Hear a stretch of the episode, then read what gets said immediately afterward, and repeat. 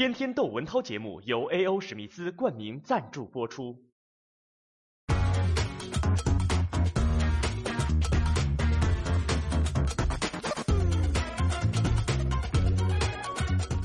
猜猜这是哪儿的海？大家好，嗯，我到了三亚，嗯，在这儿玩两天，但是咱们这个天天天可不能停啊！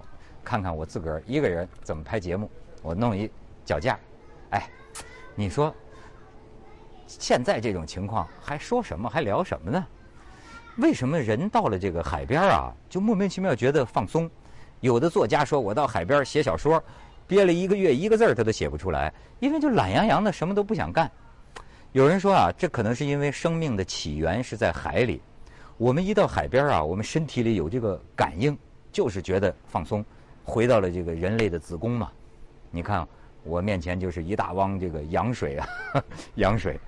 所以在这种状况下，我觉得我们能聊的只有聊聊任性这个话题。呃，因为听说这两天淘宝就挺任性嘛。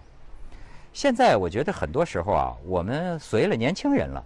你看年轻人经常爱说玩的就是任性，可是为什么我这辈子的教训就是任性的报应就是后悔，是你吃不了兜着走的后悔。所以我可以讲一个例子，这个大韩航空去年十二月出的事儿，大韩航空董事长的千金女儿叫赵显娥，这算也算大韩航空的官二代啊，她自己就是副社长啊。啊，而且还有股份，职务很高。这女的身高一米八，而且她也牛气冲天。出了什么事儿呢？就是她坐他们大韩航空她自个儿家的飞机啊，从纽约回韩国。那她坐的当然是啊，八千美元的头等舱里的头等舱。坐到飞机上，你说哎，怎么拿出这种土豪的作风？我就不明白。上来就跟这个空姐说发威啊。说给我拿夏威夷豆来，他要吃夏威夷豆。空姐过来端上来，啊，砰叽他就火了，说你没把这个包装袋给我撕开就端在我面前啊，成何体统？那空姐赶快道歉呢，说哎呀，这个现在我们改了规定了，就是不撕包装袋，原袋给这个客人。把乘务长叫来，乘务长是一男的呀，好家伙，乘务长到他面前，你给我跪下，跪在他这个头等舱的这个底下，一边训呢。一边还出手打这个乘务长，而且还跟这个机师说返航返航，最后弄的这个航班呢推迟了二十分钟啊，就是返航。为什么？他说把这个乘务长给我赶下去，我不想见到他。最后这个飞机就没有乘务长飞回韩国，这个乘务长是第二天搭飞机孤零零的飞回韩国。所以你说这赵显娥，你知道让我想起我一朋友跟我讲的故事，真实的故事。他坐飞机坐这个头等舱。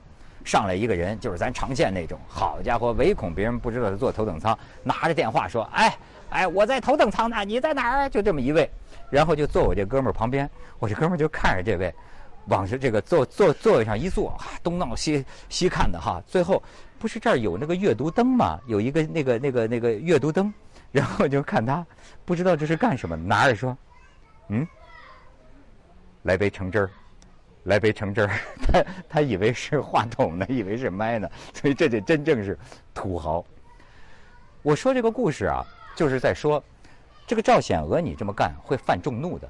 当时这个乘务长回了韩国，人就举报了，人没回韩国就举报了。所以这个赵显娥飞机刚一落在韩国，无数个话筒镜头就上来了。哎呦，他爹最后怎么办呢？撤了他的职还不算，最后这赵显娥给逮捕了，因为你这个违反了航空法，闹的这个韩国呀，夏威夷豆都脱销了，买不着啊，成了故事了。有的那个商店上就贴广告说，这是什么豆？嗯，对了，就是那种豆。所以你看，丢脸丢到全国人民那儿去了。还有一个，我想说说，就是任性，就是台湾呐，有这个太阳花。学运嘛，前一阵闹有这个学运领袖，有一个叫小伙子。这小伙子呢，觉得攒了点人气，他要参选立委。可是参选了十七天就被人踹下来，道歉退出。为什么呀？有女的认出他来了，说他性骚扰，他在地铁上摸我的胸，偷偷摸我的胸。他这一毛病就是这个小伙子，他他忍不住啊，不止一次两次了。所以你说他这也叫任性，认的。是什么姓？认的是姓玉的这个姓，所以有人说呀，你这个像他这种啊，表面还这个呼喊正义的人，很多人内心呢，他是这个有阴暗和变态的这种部分。